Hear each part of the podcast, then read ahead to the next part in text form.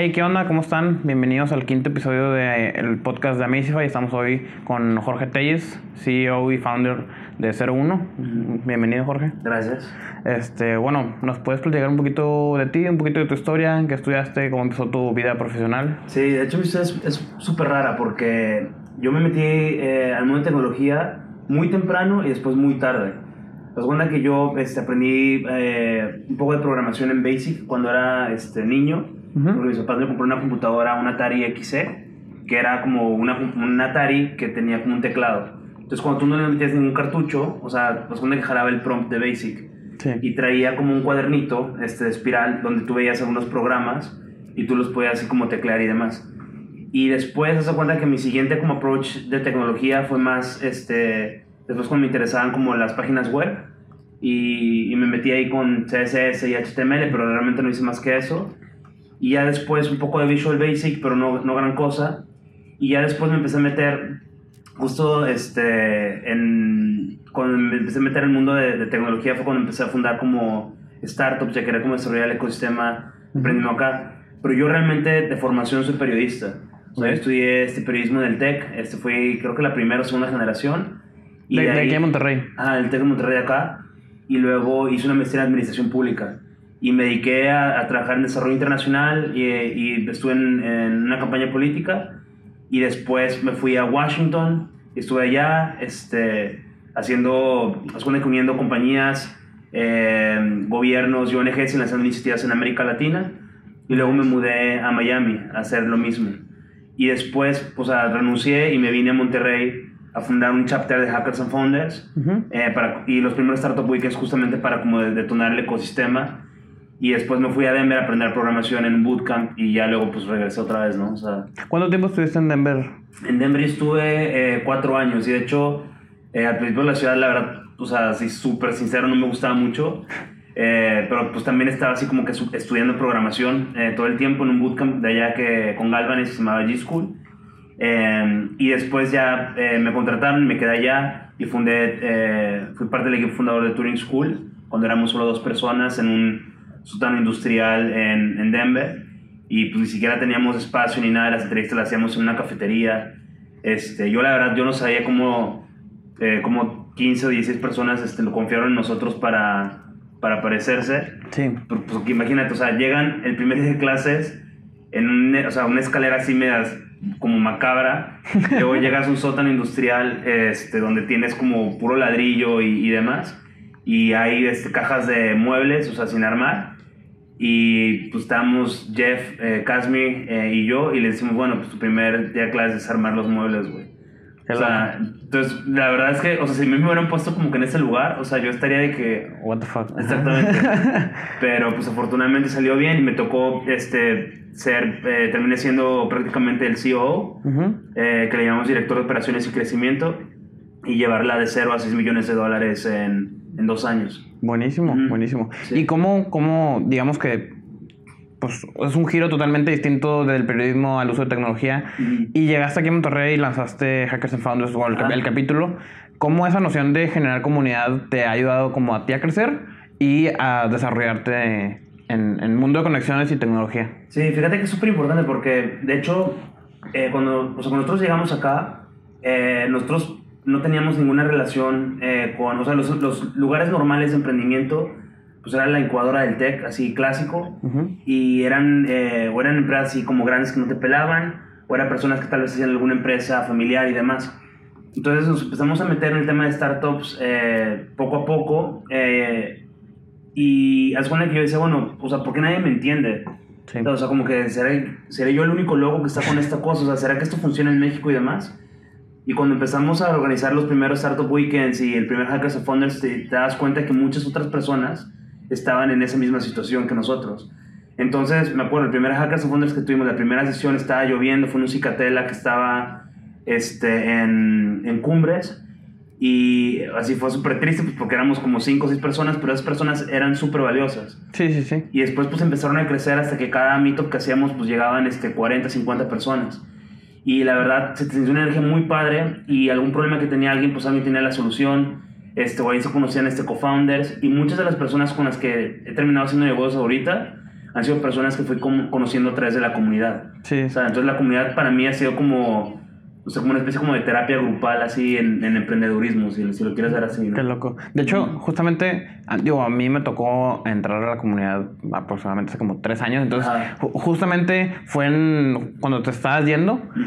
Y igual me tocó conocer un chorro de gente en, en temas de comunidad y, y creo que es bastante valioso como que saber que de alguna situación puedes encontrar a alguien o conoces de alguien o alguien está haciendo algo relacionado y lo puedes vincular bien, bien fácil, ¿no? Este, y bueno, ¿y cómo, qué, nos puedes platicar acerca de, de llevar Turing School de, de, cero? O sea, ¿cuál es la transición de decir, oye, estamos haciendo algo bien, la gente lo, le gusta, lo, lo, quiere, ellos mismos están generando como ese, ese word of mouth de que invitando más, a más personas? Este, ¿cómo las cuales es como ese desarrollo? Sí, fíjate que lo interesante es, o sea, muchas personas se clavan con cómo voy a llegar a los 100.000 usuarios y así como que se friquean y se bloquean. Y la verdad es que es mucho más fácil el proceso, o sea, es mucho más fácil y mucho más difícil. O sea, realmente lo primero que, o sea, a mí me ha funcionado es tratar de encontrar ese primer usuario ideal, ¿no? Entonces yo lo defino como una persona eh, y es una técnica que me enseñaron a mí en San Francisco, este, Janice Fraser, que, eh, que fue... Eh, UX eh, developer y designer en, Netscape. Es bueno que él nos decía de que encuentra, o sea, agarra una hoja de papel, divídela en cuadrantes y define, dibuja tu persona ideal. O sea, que va a ser como la persona que, a la que estás enfocando tu producto y pone un nombre, dibújala, o sea, lo más específico, posible. Y después empieza a definir como las características eh, principales de esa persona, después los hábitos y los usos que hace esa persona y después los deseos y los miedos de esa persona. Y entonces si encuentras ya una vez a esa persona en particular, tú puedes después encontrar, bueno, encontrar a esta persona en particular, o se puede encontrar dos, encontrar cinco, encontrar diez.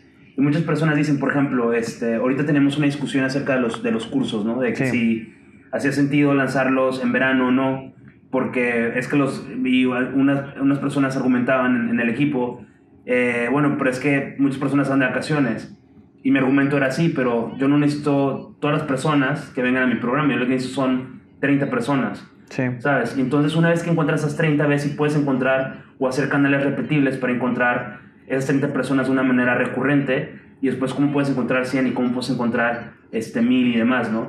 Y cada uno de esos pasos tú vas a ver que el modelo va a necesitar, vas a ver algunos pollos de botella. Entonces empiezas a optimizar y a resolver esos problemas poco a poco para poder hacer una plataforma cada vez mucho más grande. Pero si yo te dijera al principio, por ejemplo, de Turing, si yo, todos los sistemas que yo, que yo tuve que hacer para escalar una, o que tuvimos que hacer para hacer una escuela que pudiera mantener un, un estudiantado de 180 estudiantes y haber graduado de 350 o 360 desarrolladores de software, o sea, al principio yo no tenía la más mínima idea de los problemas que me iba a encontrar ahí, ¿no? Y si me hubiera clavado con esos problemas, probablemente hubiera desarrollado soluciones que hubieran sido completamente erróneas, ¿no? Sí, sí, qué loco. este, y bueno, una vez como fomentando todo este uso de tecnología, comenzando a detonar esfuerzos en, temas de comunidad de startup. ¿Cómo es como para alguien que quiere comenzar este ser founder?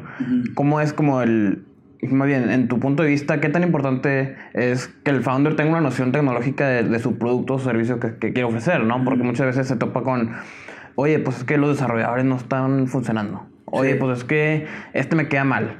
y, y, cómo puedes ligar, digo, hay bastantes como libros como Hackers and Painters de, de cómo ligar, este, que un desarrollador es mucho como un artista, etcétera. ¿Cómo tú en tu perspectiva ves, ves esto? Sí, es bueno que para mí, o sea, una, una startup tiene, sobre todo una startup de tecnología, tiene eh, o sea, tres aristas. O sea, tiene la parte de diseño, tiene la parte de desarrollo y la parte de negocio. Y cada founder eh, va a tener, o sea, un, buen founder tiene una, una, vertical muy fuerte, pero va a tratar de caminar hacia entender las otras verticales. Entonces, entre tú más entiendas las otras, las otras aristas, va a ser muchísimo más valioso para el equipo. Es una teoría que nosotros, o sea, un amigo y yo, Vlad este, Jorobano, y, yo lo empezamos a ver eh, después de ver como varios emprendimientos y, y demás, ¿no? Cosas que, que eran buenas y que, o que fallaban. Entonces, por ejemplo, yo, de hecho, o sea, mi expertise era más con business development y negocios. Y me fui metiendo, o sea, yo estudié dos años de, de diseño industrial eh, en el TEC antes de cambiarme de carrera. Y me fui metiendo cada vez más a temas de UX. Pero cuando yo vi que lo que más cojeaba era el tema de, de development, me metí a aprender este, programación. Ahora, el riesgo es que quieras hacer todo tú. Sí. ¿no? Y entonces eso también se vuelve un problema. porque tú siempre tienes que encontrar a alguien que sea muchísimo más fregón que tú en algún tema en particular y que te agregue valor a ti. Entonces, por ejemplo, ahorita mis socios, la verdad, o sea, son muy buenos en diferentes cosas, ¿no? Y sobre todo a mí me apoyaron muchísimo en la parte de, de, sourcear este, mentores muy capacitados y poder rebotar este, muchos programas que nosotros teníamos. Qué bien. y, y, ahorita que dices justamente lo de outsourcear, este, ¿cómo, ¿cómo es detonar? Pues bueno, eh, Hackers and Founders es mucho eh, en desarrollo, en mucho en, en temas de startups. ¿Y cómo es ligar, o sea, ¿por qué existe una distancia que a lo mejor no está tan explícita, pero existe entre tecnología y emprendedores, ¿no? O sea, como que los de tecnología dicen, no, es que los emprendedores, este, a lo mejor no entienden muy bien lo que hacemos y, nosotros, este, en nuestros meetups eh, hacemos cosas más fregonas o, creemos que hacemos cosas más fregonas. Eh, ¿Qué vínculo sería el ideal como para, para juntar las dos partes, no? Sí, fíjate que yo creo que lo que pasa es, la falta de empatía de todas las partes, o sea, porque, a ver, yo como, como developer, este, slash diseñador, slash así, business, o sea, como que sí entiendo los puntos de, de los otros, de las otras personas, o sea, por ejemplo, yo como, o sea, si me pongo en la cachucha de developer, cuando alguien este, de negocio llega y me dice, no, yo ya tengo todo listo, solo hace falta alguien que me lo programe, sí. o sea, me puede, o sea, de que, ¿sabes? Dar una patada en el hígado, o sea, sí, sí, sí. O, pero si me pongo en la cachucha de, de business y y de repente hablo, este, un developer llega y me dice, este, no, esto es, esto es fácil, este, nada más, eh, ¿sabes? Nada más cosa de, que se tarda, este, dos semanas o tres semanas y como que no, no, no o, sea, o pierdo tiempo, este, o un developer pierde tiempo en desarrollar una funcionalidad que yo la considero como crítica para el negocio, eso a mí también como, como o sea, como alguien orientado en, en business, o sea, me, me, purga, o sea... Sí, sí, sí, oye, quiero sacarlo ya, rápido. Sí, exacto. Y también, por ejemplo, si soy diseñador y llega un developer y me dice, este, no, ya tengo todo, nada más quiero que me lo hagas bonito, o sea, también es lo mismo, ¿sabes? Entonces, yo lo que creo es que hay mucha falta ahí como de empatía de las partes, y entre más tú aprendas de la, del oficio del otro, aunque no te vayas a dedicar en eso, puedes entender como muchísimo más el lenguaje este, y encontrar mucho más valor y poder comunicar también tus necesidades en el idioma del otro, ¿no? Para que el otro también te pueda agregar valor a ti. ¿Y, y qué puntos como, cuáles son los primeros pasos para decir, oye, soy alguien tipo hustler donde quiero lanzar una startup, tengo este, grandes ideas.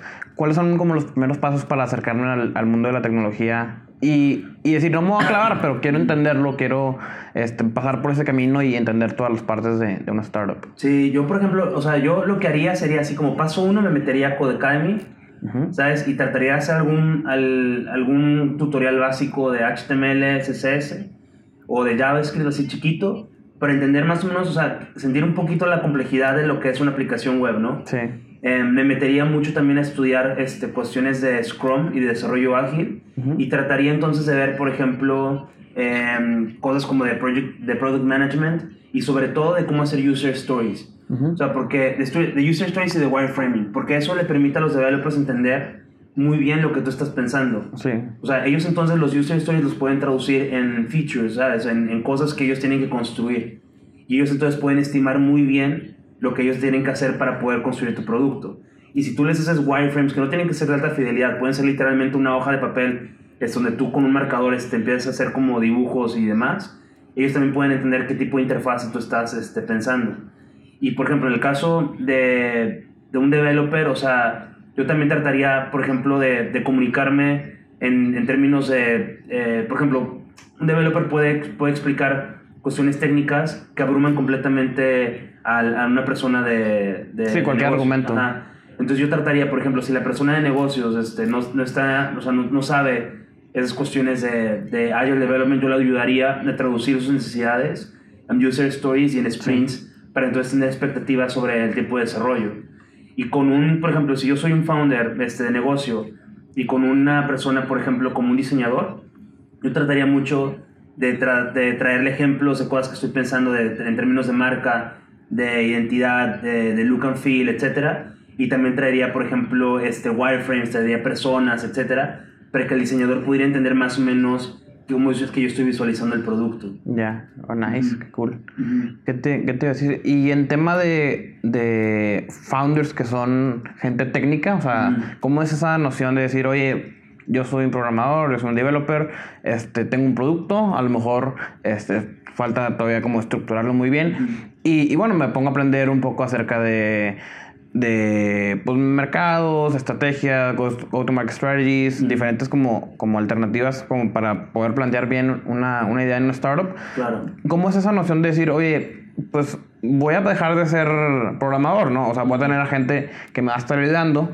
¿Y cómo es esa como sensación de decir, oye, pues mi día a día era código y ahora mi día a día es administrativo, ¿no? ¿Y cómo cambia eso y si a veces es favorable o, cómo te ha tocado vivirlo? Fíjate que para alguien técnico yo lo que he visto es que la mayor, o sea, la mayor dificultad que ellos tienen es la empatía hacia, ni, siquiera con otras personas de, este, del, del equipo, sino con el, con el customer. y, tienen, y tenemos este bias de querer resolver todos los problemas con tecnología. Sí. ¿no? Entonces así como que, por ejemplo, tratan de desarrollar algo, o sea, tratamos de desarrollar algo súper cool y después tratamos como de ver que no los compra. ¿Sabes? Y entonces, o sea, eso es como tratar de hacer, o sea, de poner como la carreta enfrente al caballo, ¿no? O sea, y de hecho muchas veces las mejores soluciones ni siquiera son eh, soluciones tecnológicas. Entonces, yo a ellos incluso, o sea, antes de, contestar tu pregunta, yo me iría un paso atrás y tratar, por ejemplo, de ver cuál es el problema que estoy tratando de resolver. Primero, o sea, encontrar, un encontrar una persona, encontrar un problema que esa persona tenga y tratar entonces de escribir la solución ni siquiera preocuparme sobre cómo la voy a construir en un enunciado. O sea, como que si una persona viera este enunciado, o sea, la estaría resolviendo, es, o sea, en un, en un brochure de marketing o en un website, sentiría que le está resolviendo la pregunta, o sea, el problema, perdón, y si, y si le está resolviendo el problema, entonces trataría de hacerlo lo más este, cero de tecnología posible, o sea, con un Google Form, tratando de hacer todo manual, este, etcétera, ¿no? Y después entonces ya yo vería con tecnología qué partes de ese proceso yo puedo automatizar. Y entonces ahí empezaría a crear este, el producto de tecnología. O sea, tomando un ejemplo, digamos que tú quieres hacer, este, no sé, un servicio eh, de guarderías para perros, ¿no? O sea, yo lo que haría primero sería tratar de tener, este, de ver una persona que tenga un perro y tratar de decirle, eh, bueno, o sea, déjame tu perro, yo te lo cuido ¿sabes? Este, o en, en, en, la casa registraste en este Google Form y demás, y además dime cuántos días, etcétera y demás. Entonces, en esta interacción con el cliente tú vas a ver este, qué, cosas, eh, qué cosas le importan a, esa persona o no. De repente tú ves de que no, pues sabes que a esa persona le interesa que ver a su perro a través de una cámara. Bueno, pues entonces te compras una, una webcam y le pones ahí para ver a tu perro Después de que, oye, pues le interesa pagar en línea, bueno, entonces integras un sitio web donde te puedan pagar por tarjeta de crédito. Sí. Después te dicen, oye, pero yo te quiero pagar este, 10 sesiones en lugar de una, o, quiero que, que sea este, en horas de trabajo y, y, pagarte una cosa mensual con horario. Entonces sí, sí, empiezas a hacer ese sistema como de booking y demás, ¿no? Y así poco a poco empiezas a automatizar como que los procesos hasta que de repente pues ya tienes tu startup de guarderías de perros, ¿no? Entonces más o menos como ese proceso. Y, y bueno, a, la otra pregunta, ¿cómo alguien técnico pasa a ser, dígase, CTO? O sea, ¿cómo, ¿cuál es la transición de decir, oye, voy a dejar de codear, sino voy a administrar este, desarrolladores, voy a estar eh, viendo qué tipo de tecnología están usando, qué tipo de lenguaje es apto para lo que estamos haciendo y, y, cómo es como la transición eh, tanto psicológica del desarrollador. Fíjate que o sea, a mí lo que me ha funcionado es ver en qué momento algún trabajo en particular que yo estoy haciendo se está convirtiendo demasiado grande para que yo lo siga eh, atendiendo. Y por ejemplo, si yo soy, eh, y, y, otra cosa, o sea, un cofundador no necesariamente tiene que ser un CTO. O sea, puedes de repente ser, o sea, ver que tu habilidad es ser como un, eh, un lead developer y ver que ese es tu fuerte. Y entonces tú contratas a un CTO, ¿sabes? Entonces, o sea, tienes que como que ser súper honesto en qué habilidades tú tienes que tener y en, ese caso ver si realmente tienes que contratar a tu jefe o si tienes que o si tienes las habilidades para ser un sitio o para migrar a otra funcionalidad del startup. Pero lo que sí tienes que tener muy claro es nunca ser un estorbo para tu este para tu emprendimiento no incluso en algún momento este saber cuándo es incluso dejarlo dejarlo volar porque tú ya te estás volviendo este en, en una barrera no sí y en ese caso, por ejemplo, de repente tú ves de que, ¿sabes qué? Estoy, estoy pasando demasiado tiempo en ventas y yo no soy bueno vendiendo. Pues entonces contrato a alguien de ventas. O de repente, no, yo estoy vendiendo súper bien y hay un developer que puede ser mejor que yo este, en la parte de desarrollo. Entonces contrato un developer. Es como que ver en, de los, los trabajos que estás, como que están surgiendo, ver hacia dónde tú puedes migrar con tu mayor fortaleza y donde eres débil tratar de contratar a alguien este, para que te para que te suplan ese, en ese papel, ¿no? Sí, sí. Y ahorita, regresando eh, ya de Denver, eh, empieza 01. Este, ¿Nos puedes platicar un poquito de, qué trata? Claro. Este 01 es una, es una escuela de aprendizaje acelerado en, desarrollador de, en desarrollo de software. Y nuestro gran diferenciador es que tenemos, ahora sí que yo te puedo decir, los mejores mentores. O sea, que no sé cómo le llamamos a los instructores.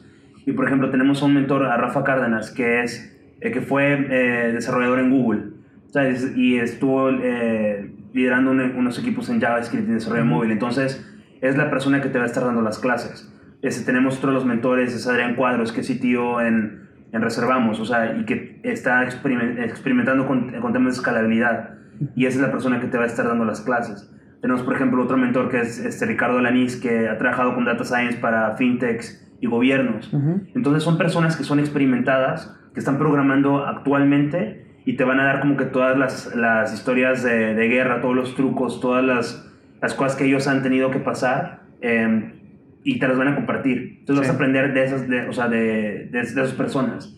Y las clases son muy prácticas y además están estructuradas de una manera en la que tú puedes seguir eh, en, en, tu trabajo de día a día y tú tienes dos sesiones eh, de 7 a 10 de la noche por semana y tienes una sesión de laboratorio el sábado donde vas a estar completamente estoy construyendo un, proyecto, ¿no? Que es de, de, 10 a 4 de la tarde.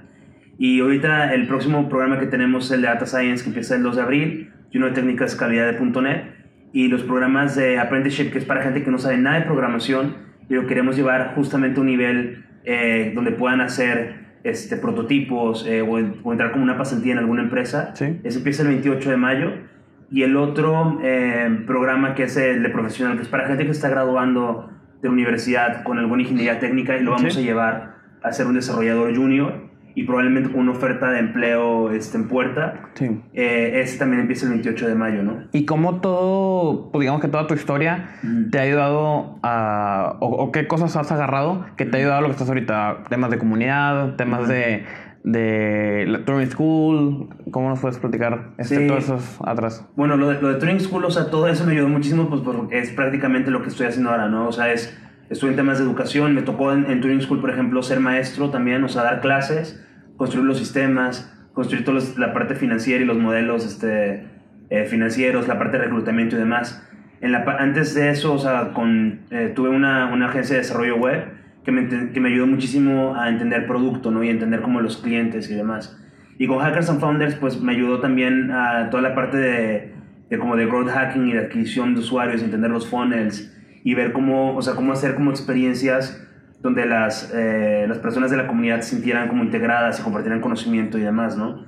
Entonces, o sea, realmente, o sea, es súper es, loco porque eh, si tú, si tú, si, si, tú, si tú persigues tus intereses, vas a desarrollar como habilidades que en algún momento te van a permitir eh, como construir cosas mucho más, eh, mucho más valiosas, ¿sabes? Y esas intersecciones que pasa, por ejemplo, cuando de repente metes una experiencia que tuviste, por ejemplo, en el caso de periodismo, donde me enseñaron a entender al lector muy bien, me puede servir mucho para, por ejemplo, descubrir un cliente o, escribir, o descubrir un customer y demás, ¿no? Por ejemplo, eh, en Turing, cuando empezamos a desarrollar el sistema de modular y de instructores, las cuenta que lo basamos mucho en cómo se organizaban este, las legiones eh, en el ejército romano, con los centuriones que estaban a cargo de diferentes como cohortes del, y demás, ¿no? Entonces, eso, por ejemplo, o sea, sucedió porque yo estaba leyendo mucho sobre la historia del Imperio Romano en, en esa época y, cómo, la evolución de las estrategias militares, ¿no? Entonces, o sea, esos cruces son súper locos pero no los vas a tener si no sigues tus intereses, ¿no? Y si te clavas mucho con una sola cosa. Ya. Y, y, bueno, este, algo que nos interesa mucho eh, de conocer a las personas que invitamos es qué tipo de lecturas como, este, ahorita como lo, que mencionabas de, historia romana, te han ayudado a ti como a, fortalecerte en, de manera integral. Es decir, algunos decían filosofía, otros decían este, temas de historia. Como, como, ¿Cuál sería la tuya? Sí, a mí, a mí me interesa todo, o sea, todos los libros que me permiten entender más al ser humano. ¿no? Entonces, por ejemplo, un libro muy bueno este, que acabo de leer que se llama Think Fast, Think, Slow, que es de ciencia cognitiva, lo escribió Daniel Kahneman, premio Nobel de Economía, y supone que ellos inventaron este, el, todo el tema de, de behavioral economics. Y ahí está súper interesante porque ves todos tus sesgos que tienes a la hora de tomar decisiones y cómo los seres humanos somos sumamente irracionales. Sí. Entonces, y lo hacen, lo, o sea, te lo demuestran con experimentos, este, con los sesgos que tenemos, cómo establecer métodos para combatir esos sesgos y demás. Eh, por ejemplo, ahorita estoy leyendo un libro este, de algoritmos em, que está súper interesante porque, por ejemplo, muchos de los problemas que tenemos ahora, por ejemplo, como cómo encontrar a la persona adecuada para un trabajo nuevo, es un, es- eso se puede solucionar eh, con un algoritmo, por ejemplo, que se llama el problema de la secretaria. Que, o sea, que, que es cuánto tiempo tú puedes pasar eh, invirtiendo en algo y donde ya empiezas a tener como, como la suficiente información como para tomar una decisión y que cualquier información adicional que tengas realmente por costo-beneficio, o sea, no sale, ¿no? Sí. Entonces, eso más o menos te dice que tienes que invertir más o menos alrededor de, de un tercio del tiempo que tú esperas, este, eh, por ejemplo, digamos que tú esperas conseguir a alguien en seis meses, probablemente ya a los dos meses ya sabes más o menos quién, quién estás buscando y en ese momento tomar una decisión sobre quién contratar es Sí. suficiente. Y así, ¿no? Entonces, como, como pedacitos así de diferentes cosas, ¿no? Y obviamente siempre, pues, ver cómo se comportaban los seres humanos eh, anteriormente, o sea, por ejemplo, en 1800 o en 1700 o en el 100, este, el, año, el año 100 o, o 200, es súper interesante porque te das cuenta que los seres humanos realmente no hemos cambiado mucho. Sí. Entonces, el ver cómo las personas eh, satisfacían sus necesidades y resolvían sus problemas en ese entonces, te permite a ti ver qué tendencias no han cambiado y qué productos tú puedes desarrollar para solucionar esos problemas. Sí, algo bien interesante ahorita que mencionabas de, de cómo nos comportamos este, en siglos anteriores. Ahorita cada año estamos avanzando en temas de tecnología o evolución de tecnología. es- ¿Qué te diré? Este, 10, 15, 20 años cada año que, de que es hoy en día. Ahorita, como, ¿cuál es tu perspectiva en temas de tecnología y cómo alguien este, que a lo mejor no está tan vinculado puede comenzar a, a sentir como un buen sabor de- del uso de tecnología y cómo esta está, ah, digamos que abriendo bastantes oportunidades. Sí, fíjate que ahorita, o sea, en, en el periodo industrial, un segmento poblacional que, se, que definió todo lo que, o sea, hasta más o menos, eh, ¿cómo se definió las tendencias más o menos como hasta el año 2000? Fueron los baby boomers. O sea, que fueron gentes que, ¿sabes? Que nacieron justamente en el periodo de posguerra. Estados Unidos tenía una capacidad industrial excedida y tenían que entonces este, crear productos para esta, como esta generación nueva, ¿no? Entonces, esa fue la generación en la que este, disfrutaron pues todo el, ya, lo- o sea, los carros modernos, este, Sí. refrigeración, televisiones, etcétera. Todas las cervezas, este, por ejemplo, Light, eh, fueron justamente para los baby boomers y demás. Y yo creo que, por ejemplo, en los países en desarrollo, nuestros baby boomers son los millennials. O sea, yo soy, yo nací en el 81, entonces soy como que del, del, de los millennials viejos, pero los millennials es, el, esa, es donde se da esa cúspide este, genera- generacional en nuestros países, en los países Sí. de, de desarrollo, ¿no? Y entonces, si tú sigues las tendencias de, los, de qué es lo que los millennials están haciendo y ver cómo ellos quieren satisfacer sus necesidades, tú puedes generar unos mercados estúpidamente grandes. O sea, por ejemplo, tú puedes ver que les interesa trabajar, por ejemplo, en, en temas de cowork. Ujú. ¿Qué les interesa, por ejemplo, cuando, cuando rentan este, casas o les, les interesa este, espacios menores y mucho más como espartanos Sí. y donde más o menos ellos tengan como que los servicios integrados y no estar como fijos a contratos. Sí, algo más este, minimalista y que sea automático el servicio, etc. Exactamente, y compartir todas esas cosas, por ejemplo, este, de, no sé, de las otras áreas comunes que tú tenías en tu casa, las puedes compartir con los demás y realmente a, un- a- a nosotros no nos importa. Sí, Este, por ejemplo, nosotros eh, no, no somos dueños de muchas cosas, nos gustaría rentar más cosas. Sí. Por ejemplo, yo estaría feliz este, rentando mi carro todo el tiempo, ¿sabes? Y no comprándolo. Sí, Y que me estén dando un carro nuevo cada, este, cada año, cada dos años. Así como rentas tu teléfono, rentar mi computadora igual.